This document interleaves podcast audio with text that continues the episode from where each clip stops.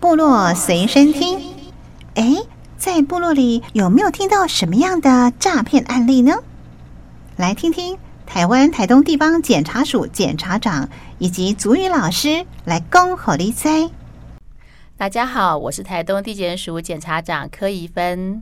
大家好，我是台东市公所族语推广员陈志伟。哎，陈老师，呃，我知道现在很多的诈骗案件，那不知道在部落里有没有呃，您知道一些被诈骗的案例可以跟我们分享？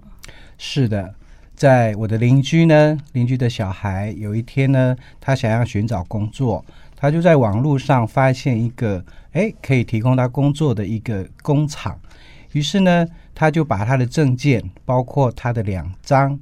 卡片就寄给了这个公司，也顺便把密码也给了这个公司，但是呢，他始终就没有得到回复。好，呃，他代工的东西也没有进来。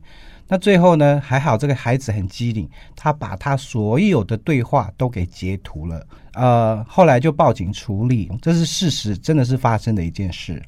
啊，像像这种类型的就是求职的那个被诈骗，然后提供了证件啊，包括。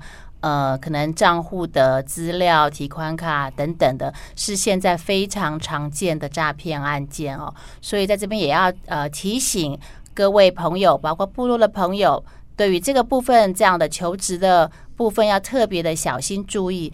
这些属于自己的证件跟这个提款卡，或者是这个银行的账户，绝对不能随便提供给其他人。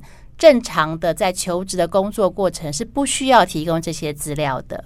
我们是不是可以请老师用卑南族语来呼吁一下部落的族人不要受骗？奥阿里达呃，马姆斯基呃，基布达格马古格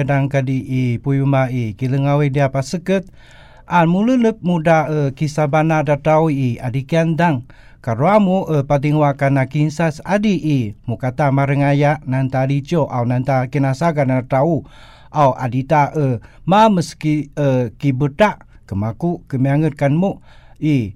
拉穆勒勒穆甘迪尼那瓜蒂萨尼阿里甘当斯马阿兰。我刚说的意思就是说，呃，各位乡亲父老，呃，在你遇到了有关诈骗的事情的时候，请千万不要害怕。首先呢，你可以跟你的辖区的警员报告，或者是说跟找你的里长。或者是你身边的亲人，但是就是不要慌张，因为这样子呢很容易受骗。那我也希望大家就是提高警觉，然后随时防范这些诈骗。非常谢谢陈老师的分享。斯玛嘎兰部落随身听，感谢您的收听。